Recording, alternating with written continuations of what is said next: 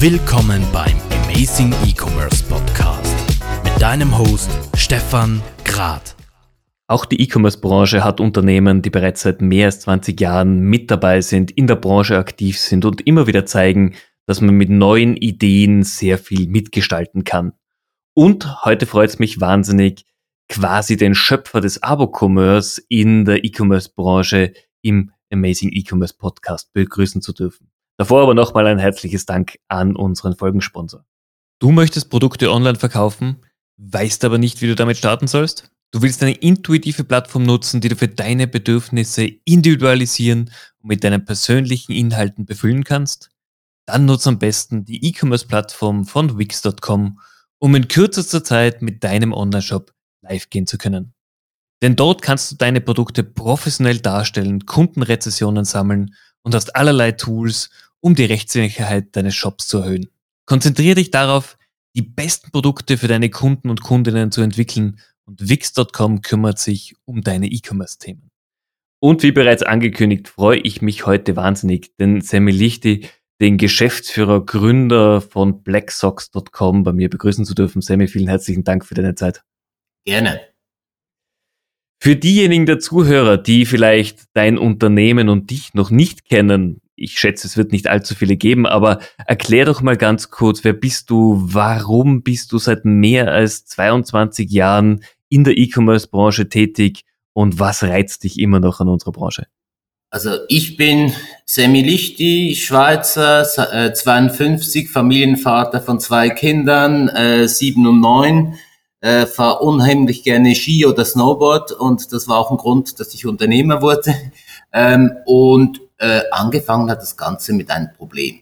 Irgendwann, äh, ich habe nach dem Betriebswirtschaftsstudium als Berater gearbeitet. Mein damaliger Chef sagte mir, hör mal, äh, wir haben morgen ganz wichtige Kunden aus Asien und ähm, äh, zieh deinen hübschesten Anzug an und komm in dieses Meeting. Das habe ich gemacht. Das Meeting ist dann super verlaufen. Wir wurden anschließend in eine sogenannte Teezeremonie eingeladen.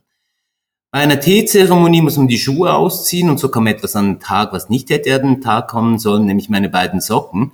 Die hatten nicht denselben Stammbaum und waren auch nicht in derselben Lebensphase. Sprich, die eine war tiefschwarz und glatt, die andere war gerebt, verwaschen und ein Loch. Das hat zu einer sehr, sehr blamablen Situation für mich als Jüngster im Kreise geführt und so habe ich mich mal so mit der Schnittstelle ähm, Mann-Socke auseinandergesetzt und irgendwann gesagt, den Scheiß, Entschuldigung für das Wort, sollte man abonnieren können. Und dieser Gedanke ist mir geblieben. Das war aber etwa, ich, ich weiß nicht mehr ganz genau, ich würde sagen, das war im 97. Und ähm, dann habe ich mir das mal so überlegt, wie würde man das tun? Und das hätte damals geheißen ähm, Kataloggeschäft oder Telefonverkauf und das waren so zwei Branchen, die hatten für mich so ein bisschen Mundgeruch.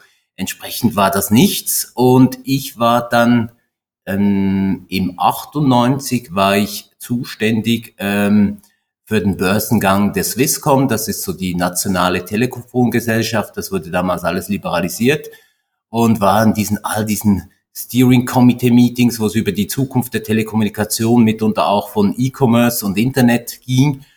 Und als die dann an der Börse waren, hatte ich plötzlich unheimlich viel Zeit und ähm, habe die alte Idee ähm, wieder aufgenommen. Und dann habe ich mir ganz naiv, ich hatte keine, ich hatte ein bisschen Ahnung von Web, aber keine Ahnung von Commerce, äh, und habe mir dann so überlegt, ja, eigentlich ist das super. Kommunikativ kann ich sagen, ähm, Socken im Abo, www.blacksocks.com. Und ich habe ähm, ein asynchrones Medium, wo die Leute, ähm, äh, die finden das schnell über die URL, gehen dahin und ähm, ich kann das abarbeiten, wenn ich will. Und dann irgendwie habe ich da gesagt, ja, die Idee hat was. Haben alten, ähm, hatte aber keine Ahnung von Textilien. Hatte aber einen Freund, der eine Ahnung hatte habe ihn mal kontaktiert und er gesagt, schon mit dümmeren Ideen Geld verloren. Und so haben wir im, wann war das, November 98 entschieden, dass wir es tun und sind dann Sommer 99 in, mit der Idee äh, Socken im Abonnement über blacksocks.com äh, live gegangen und wurden damals als Verrückte äh, wahrgenommen. Okay. Jetzt war das ja damals doch so nicht wie heute, dass ich einfach mir aus den Baukastensystemen der unterschiedlichen Shop-Hersteller mir irgendein System aussuchen kann, sondern ihr musstet ja eure erste Plattform wahrscheinlich selber entwickeln oder selber entwickeln lassen. Wie war das damals? Ja, das war, das war eine Katastrophe. also ich kann mich erinnern, ich wollte dann Credit Card Payment im 99 und das hätte geheißen, eine Infrastruktur für eine halbe Million Euro zu haben. Das ist dasselbe, was man heute als Gratis-Plugin downloaden kann. Also es war so ein bisschen diese Zeit.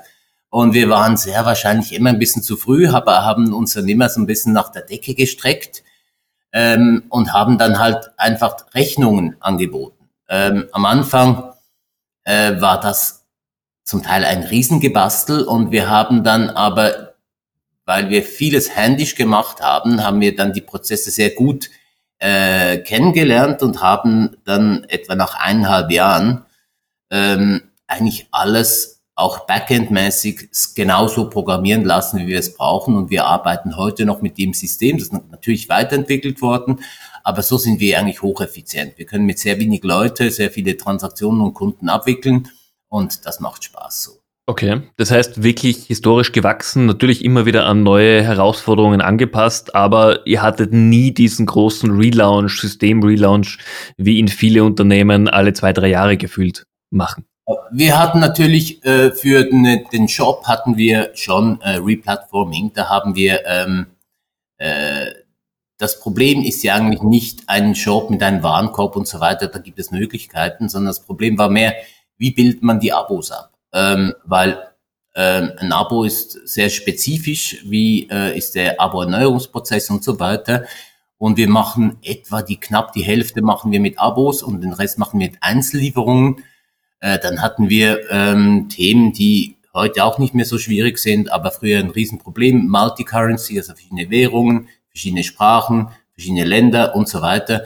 Und da gibt es immer wieder was zu tun. Da haben wir uns eigentlich immer äh, weiterentwickelt. Und ich glaube, so wie wir gestartet haben, das hat auch dazu geführt, dass wir eigentlich immer Dinge ausprobiert haben, ohne dass wir eine Ahnung hatten. Und das hat dann dazu geführt, dass wir ähm, eben noch heute ähm, sehe ich eigentlich meine Firma so ein bisschen als Betriebswirtschaftssandkasten, wo wir Dinge ausprobieren können. Und äh, wenn es funktioniert, habe ich kindische Freude. Das ist ja auch sehr schön, weil man merkt ja auch an, wenn du über dein Unternehmen sprichst, dass immer noch Emotionen darin sind. Das wird ja auch der Grund sein, warum du nicht wie viele, die in der Frühzeit des E-Commerce gestartet sind, irgendwann an Investoren dein Baby verkauft hast. Ja, ich glaube, ähm, also vielleicht zum, für gewisse Zuhörer ist das vielleicht nicht nachvollziehbar, weil als wir gestartet war, äh, haben, gab es das Wort Startup gar noch nicht. Ähm, das kam erst später in den ähm, Sprachraum in Europa, das war Anfangs Nullerjahre.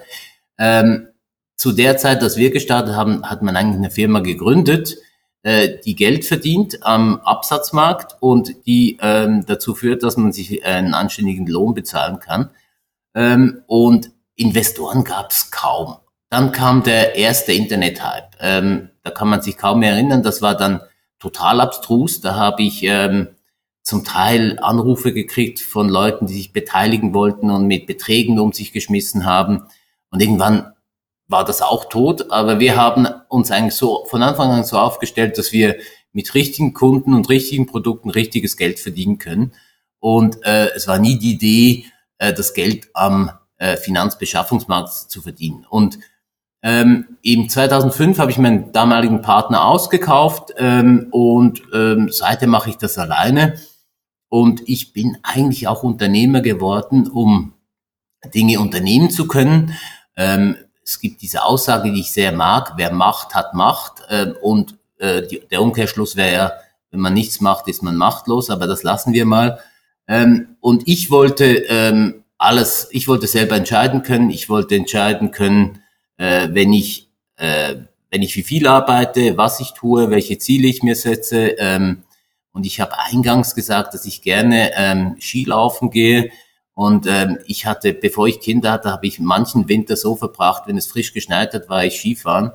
Äh, wenn das Wetter schlecht ist, habe ich gearbeitet. Wochentage ähm, oder Tageszeiten spielten keine Rolle. Und das gab mir unheimliche Freiheit. Und diese Freiheit war eigentlich die Motivation, Unternehmer zu werden und nicht einfach Kohle zu machen. Das, das finde ich schön, weil da, da sieht man auch einfach die Emotionen, die darin stecken. Das ist heutzutage eher, eher weniger zu finden, gibt's immer noch, aber die meisten werden selbstständig oder gründen ihr Startup, um einfach bei der nächsten Höhle der Löwen oder zwei Minuten, zwei Millionen, äh, am besten ohne viel Arbeit gleich mal große Investorensummen abzugreifen. Jetzt habe ich natürlich die Frage, du hast sehr früh im E-Commerce begonnen. Wie seid ihr groß geworden? Welche Marketingaktivitäten habt ihr damals gesetzt? Wie vergleichst du das zum jetzigen Zeitpunkt? Ich denke, wenn ich so ein bisschen die, diese 22 Jahren Phasen aufteilen kann, ähm, dann war das Schwierigste war sicherlich am Anfang. Ähm, ganz am Anfang, da waren die Leute noch nicht bereit, online einzukaufen. Ich gehe davon aus, dass von unseren ersten 2000 Kunden die meist, die Mehrheit ihre erste Online-Transaktion bei uns gemacht haben. Ähm, dann kam die Phase nach dem Platzen der Internetbubble, die eigentlich die einfachste war, weil das war die Zeit, als die Unternehmen ähm, gesagt haben, ich habe es immer gesagt, dieses Internet funktioniert nicht ähm, und wir investieren da nicht mehr. Wir haben jetzt Geld investiert und haben da einen Schuh voll rausgezogen. Aber nichtsdestotrotz war das eigentlich die Zeit, in der viel mehr User ins Internet kamen. Das hat sich dann so, ich würde sagen, 2002 bis etwa 2010 äh, weitergezogen und da war es relativ einfach zu wachsen, weil einfach mehr Leute äh, überhaupt eingekauft haben. Ähm, dann kam so 2010, würde ich sagen, kam die nächste Gründerwellen, da, da stiegen auch viele Firmen ein die äh, Nachholbedarf hatten und plötzlich waren mehr, ähm, nahmen die Anbieter schneller zu als ähm, die Kunden. Und da wurde es dann immer schwieriger und teurer, Neukunden zu generieren. Und ähm, wir haben da verschiedene Dinge gemacht. Ähm, äh, in 2012 sehr erfolgreich ähm, äh, hatten wir die Idee, wir sollten was mit Internet of Things tun. Und äh, ich hatte die Idee, dass man nie genau weiß, welche zwei Socken wirklich zusammengehören. Ähm, mit dem Abo schicken wir zwar regelmäßig dieselben Socken ähm, nach Hause, so hat der, der, Mann in der Regel nur noch eine Sorte, muss sie nicht aussortieren, hat für Nachschub gesorgt und wenn er eine verliert, dann wissen wir, wo die zweite ist. Und wir haben dann ähm, mit RFIDs ähm, und einer iPhone-App äh, dieses, wir nennen das Smarter Socks, Socken, die schlauer sind, gemacht.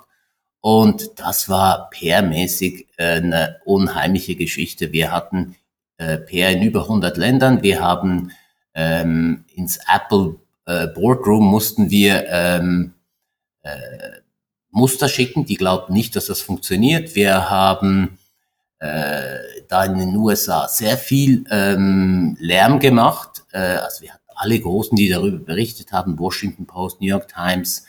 Ähm, mein Lieblingsartikel war, war äh, Adweek in den USA, die haben geschrieben, ist, äh, ist Lichti ein Asshole oder Marketing Genius? Fand ich spannend, weil es geht genau darum, auch zu polarisieren. Und die ganze Übung, die App zu entwickeln, da brauchten wir ein paar Freaks, weil viele Leute haben gesagt, das schaffst du nicht. Wir haben es geschafft. Jetzt läuft das Produkt langsam aus, aber der Hintergedanken war ganz ein einfacher. Wir wollten äh, möglichst viele Links generieren, um in den Suchmaschinen weltweit gefunden zu werden und das hat mehr als funktioniert. Das hat uns dann auch eigentlich einen schönen Wachstumsschub ähm, bis etwa 2018 äh, verliehen und wir sind dadurch jedes Jahr äh, weiter schön gewachsen und das Ganze äh, vor allem getrieben durch Google Organic, was natürlich einen Vorteil hatte, dass wir mit relativ wenig äh, Kosten äh, da äh, eine Kundenba unsere Kundenbasis erweitern und internationalisieren. Mhm. Jetzt äh, hast du gerade erwähnt, vor allem USA, für euch ein spannender Markt. Man Socken braucht man ja weltweit. Wie waren damals die ersten Internationalisierungsschritte für euch und welche Regionen sind jetzt gerade stark bei euch?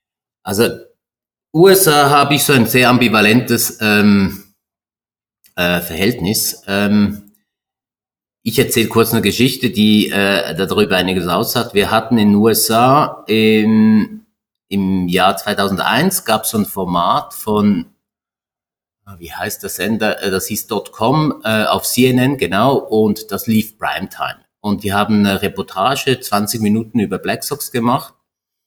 Und ich kann mich gut erinnern, wir waren, äh, mein damaliger Geschäftspartner und ich saßen vor dem Backend, haben die Refresh-Taste des Browsers, das war damals noch Netscape, gedrückt und sahen, wie die Bestellung reinkommt. Und ich war, äh, das, äh, ich hatte das Gefühl, wow, das ist der super, mega Durchbruch. Das war ganz genau der Abend vom 10. Ähm, September und ähm, am nächsten Tag, der 11. September, war ja dieser Einschlag der Flugzeuge im World Trade Center und wir hatten die technische Infrastruktur für die USA. Damals hatte man noch ähm, verschiedene Server, weil es einfach zu langsam war. Äh, in den USA, wir hatten auch Backups ähm, auf einem anderen Stockwerk des äh, World Trade Centers und ähm, äh, nachdem die, der Turm zusammengebrochen war, waren wir offline, wir hatten nichts mehr. Ähm, ich wusste, welches die letzte Bestellung war, die wir ausgeliefert hatten und ich konnte, musste dann ähm, äh, am nächsten Morgen mit Visa und Mastercard in den USA ähm, alle Transaktionen, weil wir die Daten nicht mehr hatten, die in der Nacht gemacht wurden. Das war über eine Viertelmillion in einer Nacht. Ähm, annullieren lassen. Das war einer der härtesten Gänge und da standen wir vor dem Nix. Und bis wir alles wieder lief, ähm, war natürlich das Momentum weg. Ähm, wir haben es dann 2005 da nochmals Gas gegeben und sind, sind eine Zeit lang hat die USA fast 20 Prozent des Umsatzes gemacht. Ähm, mittlerweile hat sich das ein bisschen geändert. Äh, was äh, im Moment sind eigentlich eher die Nachbarländer, die die boomen. Also wir legen in Deutschland, Österreich, äh, Frankreich im Moment etwa 60 Prozent zu. Ähm, Im Heimmarkt, das haben wir natürlich, äh, der, der Schweiz, das macht ein bisschen mehr als die Hälfte im Moment noch aus. Da sind wir ähm, ein bisschen verhaltener, aber da haben wir natürlich auch eine andere Ausgangslage. Und ich finde es eigentlich sehr spannend, dass wir jetzt da in Europa ähm, Gas geben können. Und ähm, dass, dass wir da jetzt Speed aufnehmen. Für die USA ist für nächstes Jahr sind ein paar Initiativen geplant. Wie weit das, das wieder funktioniert, werden wir schauen. Es ist ein ganz anderer Markt mit anderen Prämissen. Das fängt an bei den, beim Produkt selber. Ähm, die meisten Amerikaner kaufen Socken mit äh, One Size Fits All. Das heißt, äh, die Hälfte der Leute, bei denen schaut die Ferse hinten raus, bei der anderen Hälfte gehen sie darauf rum. Äh, und da haben wir insbesondere an der Westküste und der Ostküste ein Klientel gefunden, das bereit ist, ein bisschen mehr aus, äh, zu bezahlen, um dafür eben europäische Qualität, Made in Italy und so weiter zu kriegen. Okay, das heißt, es gibt auch bei Basic-Produkten wie eben Socken solche eklatanten Unterschiede. Gibt es sonst außerhalb der USA noch Unterscheidungen zu Europa, zu Asien? Ähm, Asien habe ich nicht besonders viele äh, Erfahrungen. Ich glaube, der größte Teil unserer asiatischen Kunden sind Expats. Also wenn ich den Namen anschaue, das ist Großteil. Ähm, ich glaube, äh, Socken, das, ähm, oder anders. Die Bereitschaft, äh, ein bisschen mehr auszugeben für gute Socken, die kommt nicht mit 20, die kommt erst, wenn die Leute ein bisschen Karriere machen, sich anständig anziehen, dann wollen die auch anständige Socken. Äh, Männer haben die Eigenheit, dass sie aufgrund von ihrem unterentwickelten Einkaufsverhalten bei solchen Produkten mehr vom selben wollen. Und was wir hier bieten können, wir haben die meisten Produkte, die wir lanciert haben, haben wir immer noch im Sortiment. Und ähm, eine klassische Kundenbeziehung läuft so, die kaufen bei uns ein und ähm, wenn es passt, dann kommen, kaufen sie mehr ein und dann hört man vielleicht mal eineinhalb Jahre nichts und dann äh, kaufen sie dasselbe, das sie vorhin gekauft haben. Und das ist natürlich für uns sehr spannend. Und da beobachten wir, dass wir eigentlich äh, Männer, egal ob die jetzt in New York sitzen oder ob die in Hamburg sitzen, in Wien, in Zürich oder in Genf, spielt überhaupt keine Rolle. Die sind bei solchen Produkten wie Textilien eigentlich immer gleich aufgestellt. Okay. Jetzt lebt ihr natürlich gerade im, im Abo-Bereich von Bestandskunden und ihr, ihr seid ja sehr, sehr aktiv auch im Bestandskundenmanagement. Wie, wie ist es in deinem Gefühl gewesen? Ist es schwieriger, die Kunden beim Unternehmen, bei der Marke zu halten? Vor allem nachdem ja immer wieder auch neue Mitbewerber auf den Markt kommen. Hat sich das in den letzten Jahren spürbar bei euch geändert? Oder sagst du, wir haben unsere loyalen Kunden, die wir seit vielen Jahren betreuen und mit denen haben wir ein wunderbares Verhältnis? Ähm, ich glaube, der Zugang zum Kunden wird immer schwieriger. Ähm, wir haben Früher war das ja noch so, man hat äh, für Newsletter zum Beispiel hat man Opt-out gemacht, ähm, heute ist Double Opt-in, man hat die ganzen Datenschutzverordnungen und so weiter und wir haben natürlich äh, weniger Permissions prozentual als früher und ähm, so gesehen wird es immer schwieriger an die Kunden ranzukommen. Und ich glaube, äh, zudem ist es so, dass so äh, die Flut von E-Mails nimmt permanent zu. Ähm, wenn ich mir überlege, vor zehn Jahren, da hat ein Newsletter eigentlich alles gemacht. Der hat Kundenbindung gemacht, der hat Reaktivierung gemacht, der hat äh, äh ein Launch gemacht und hier hat sich einiges geändert. Also wir müssen heute, ähm, wir haben vor zwei Jahren äh, sämtliche Datensilos aufgelöst, alles auf einer ähm, Customer Data Plattform, alle Daten da drauf, äh, Webverhalten, äh, Kommunikationskanäle, äh, Segmentierungen, aber auch das ganze Einkaufsverhalten. Und wir steuern dar darüber heute verschiedenste Kanäle an. Und ähm, ob das lustig ist oder nicht, aber da gewinnt zum Beispiel das klassische Papiermailing äh, an Bedeutung, weil Leute, von denen wir keine ähm, E-Mail-Permission haben, keinen Consent haben, gehen wir halt über Papier an. Und da haben wir ganz klar die Beobachtung gemacht, die Leute, die äh, keinen Newsletter wollen, die wollen, die haben nicht die Schnauze voll von uns, sondern die haben in der Regel einfach zu viele E-Mails und wollen nicht noch mehr. Und ähm, da suchen wir immer wieder Mittel und Wege, um eben die Relevanz für den einzelnen Kunden äh, zu erhöhen. Und da kommen wir dann in Felder rein, wo wir viel kleinere Zielgruppen haben und ähm, aus der Idee raus, irgendjemand braucht immer Socken, ähm, haben wir hier ein ein, ein Framework entwickelt, wo wir äh, genau äh, schauen aufgrund von den Daten, wann ist der Trigger für was, welche Leute qualifizieren für was, welche haben die höchsten ähm, äh, Chancen, dass sie bestellen oder wann muss man sie kontaktieren, dass sie nicht abspringen und so weiter. Und das kann man mit einem kleinen Team nur machen, wenn man äh, auf Marketing Automations setzt. Also wir haben heute äh, immer mehr Kampagnen, die äh, vollautomatisch laufen, wo es irgendeinen Trigger gibt. Ähm, heute Morgen habe ich äh, mir ein Newsletter verschickt, 120 Leute. Ähm, das sind aber Newsletter, die hochrelevant sind und die super funktionieren, die optimiert sind und die laufen jetzt permanent. Und solche Dinge ähm, hat sich komplett geändert. Man muss heute viel präziser auf den Kunden eingehen. Man muss die Permission ähm, muss man sich erkämpfen, die kriegt man nicht mehr einfach so. Und dann äh, ist es äh, wirklich immer noch möglich, einen möglichst hohen Customer Lifetime Value zu generieren, was eigentlich für mich als Unternehmer äh, das höchste der Gefühle ist. Das ist eigentlich die Kennzahl, die mich am meisten interessiert, weil mir ist es eigentlich egal, äh, ob der Kunde dieses Jahr bei uns einkauft oder nächstes Jahr. Mein Ziel ist einfach, solange seine Beine durchblutet sind, soll er seine Socken bei uns kaufen und nicht anderswo. Und da ist Timing zentral, weil wenn wir zu früh kommen, äh, dann nerven wir, kommen wir zu spät, gehen wir das Risiko ein, dass der Kunde schon fremdgegangen ist.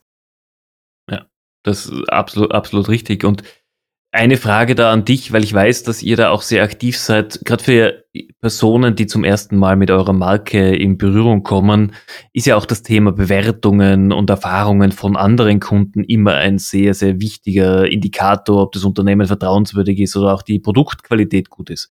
Ähm, wie arbeitet ihr hier?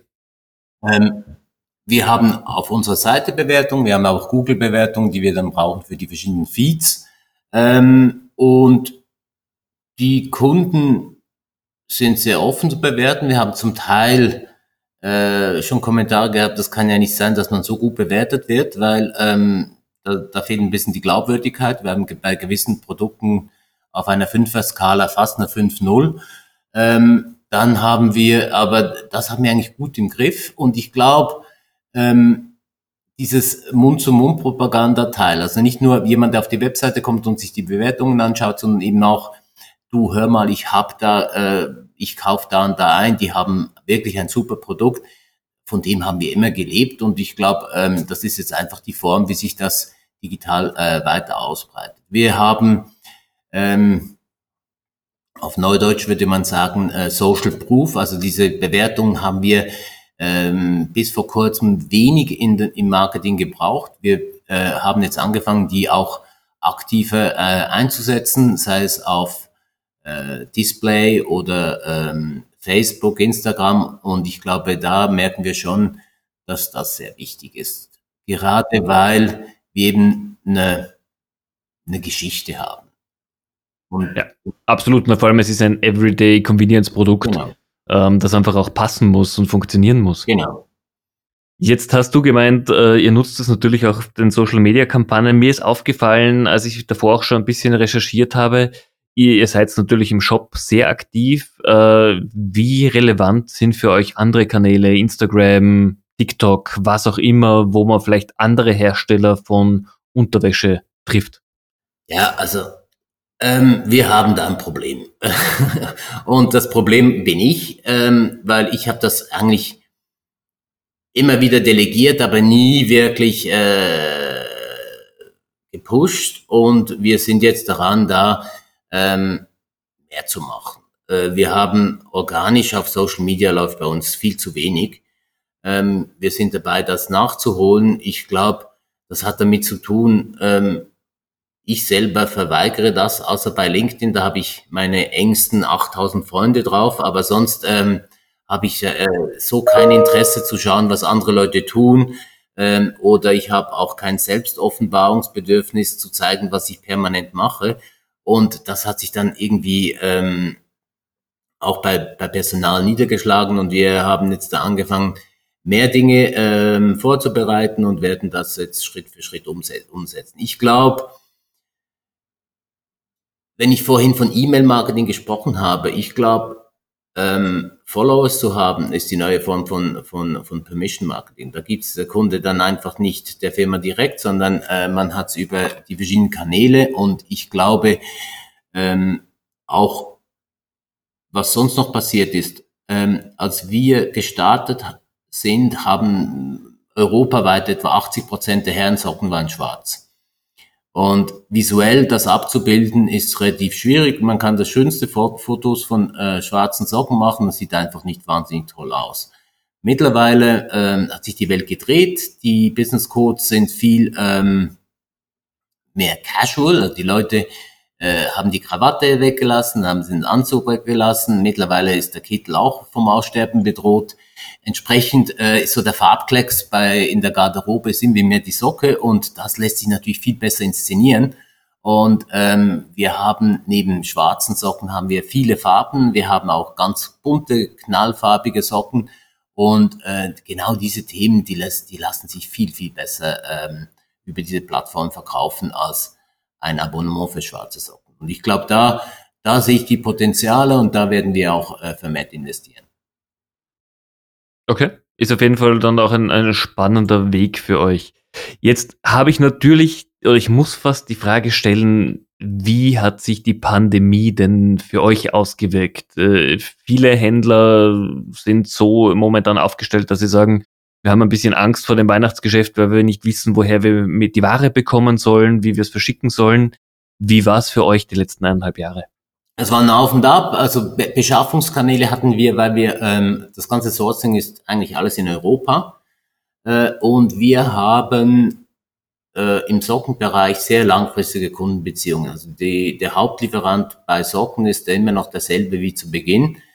Daher ist es relativ symbiotisch, aber die haben natürlich auch mit Garn und so weiter ein bisschen Probleme gehabt, aber wir haben eigentlich immer Socken gehabt. Ähm, bei Unterwäsche ähm, sourcen wir nicht in Italien, sondern in, in Portugal, aber auch da haben wir eigentlich ähm, so gearbeitet, dass wir sobald wir Ware hatten, haben wir die an Lager genommen und, und äh, dann auch verschifft. Was ähm, wir gemerkt haben, ist, eben, ich, ich gebe dir ein Beispiel, Kniestrümpfe, schwarze Kniestrümpfe. Das ist so die Business-Uniform für Anwälte, äh, Bankiers oder, oder Leute, die, die sehr formell im Business unterwegs sind.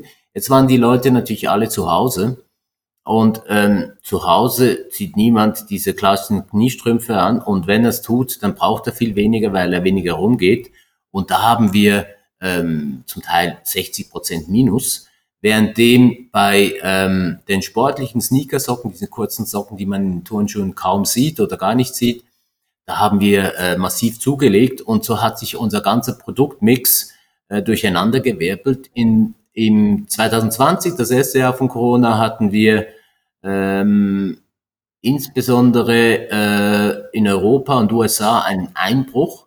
Den haben wir jetzt korrigiert, aber ähm, dieses, dafür haben wir haben die Schweizer Kunden schön eingekauft und dieses Jahr sind die jetzt ein bisschen zurückhaltender und ich habe eigentlich gehofft, dass äh, irgendwann die, alle Leute wieder zurück ins Büro gehen. Mittlerweile bin ich überzeugt, die werden schon wieder gehen, aber nicht immer und das heißt, das wird unser ganzer Produktmix weiter durcheinander wirbeln, weil die Leute, wenn sie zu Hause sitzen im Homeoffice, dann sind sie anders angezogen, als wenn sie ins Geschäft gehen.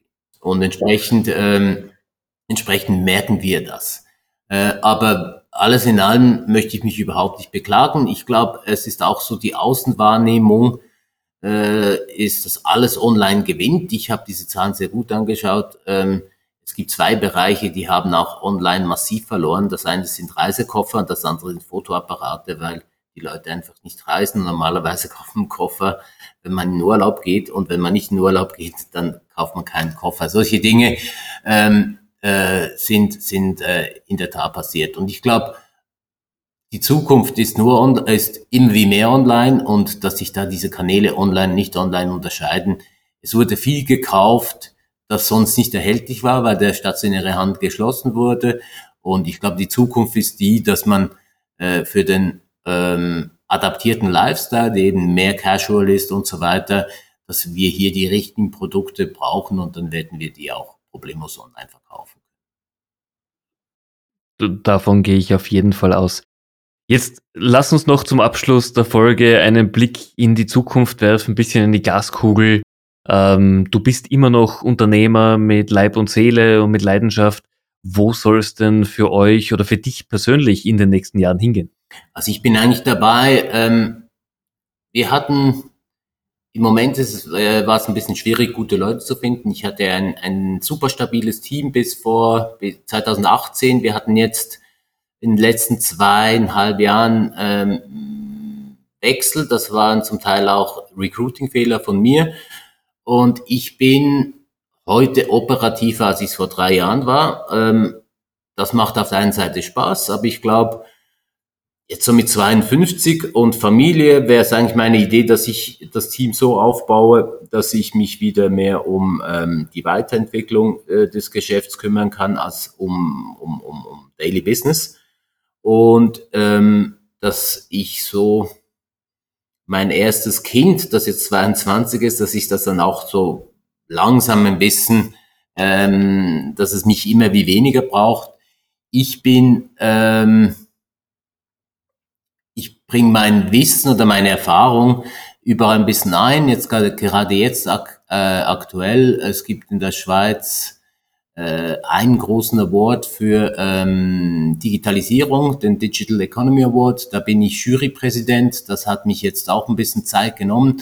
Und ähm, ich war auch schon lobbyingmäßig unterwegs äh, bei der WTO, World Trade äh, Organization, eine UNO-Unterorganisation, wie der E-Commerce, wie das, was man machen muss, dass mehr Länder davon profitieren können, nicht zuletzt auch die dritte Welt ähm, und so weiter. Und solche Themen, wie man eigentlich, die ich als Pionier eins zu eins mitgekriegt habe und wo ich das große Bild habe, dass ich das einfach auch ein bisschen weitergeben kann, weil ähm, es ist für mich eine, eine, eine Herzensangelegenheit. Mhm. Das heißt, du hast hier doch noch einiges zu tun. Äh, wahrscheinlich sind gute Mitarbeiter ähnlich wie in Österreich und der Schweiz, äh, ähnlich Österreich und Deutschland, auch in der Schweiz momentan schwer zu finden. Ja, ich glaube, dieser Digitalisierungsschub, der nicht zuletzt wegen Corona gekommen ist, das hat dazu geführt, dass ähm, sobald jemand äh, weiß, wie man Digi Digitalisierung schreibt, äh, dann hat er unheimlich viele Möglichkeiten und ähm, ich habe da auch beobachtet, wie zum Teil ähm, dann einfach der, mit Geld korrigiert wird. Wir hatten äh, eine Person vor zwei Monaten eingestellt, Vertrag unterschrieben und dann äh, kam am nächsten Tag Telefon, der ehemalige Arbeitgeber hätte jetzt äh, ihr Salär um 50.000 Euro jährlich erhöht, damit sie bleibt und dann ist sie halt geblieben. Ich kann das verstehen, aber das macht es als Kleiner natürlich schwierig. Ich kann die Leute nicht vergolden. Ich kann hier ein Umfeld bieten, wo man äh, was bewegen kann, wo man ähm, auch weiß, was man getan hat, weil wir sind sehr transparent. Jeder weiß bei uns, was funktioniert, was nicht funktioniert.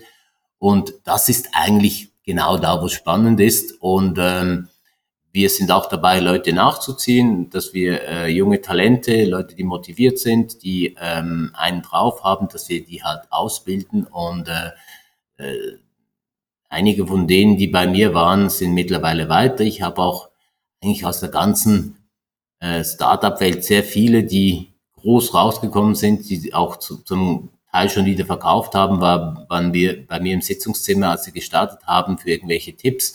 Und ähm, ja, daher glaube ich, ist es, wenn man das Glück hatte, zum richtigen Zeitpunkt am richtigen Ort zu sein und was mitzukriegen, dann muss man das auch in die nächste Generation weitergeben. Auch wenn ich erst 52 bin, noch nicht sterben will, aber ich kann trotzdem. Nein, da hast du absolut recht. Und ich glaube, das ist gerade in, auch in kleineren Märkten. Österreich und Schweiz lassen sich hier sehr gut vergleichen. Ähm, man muss einfach die richtigen Leute finden, die auch äh, interessiert daran sind, etwas zu bewegen, die Gas geben wollen.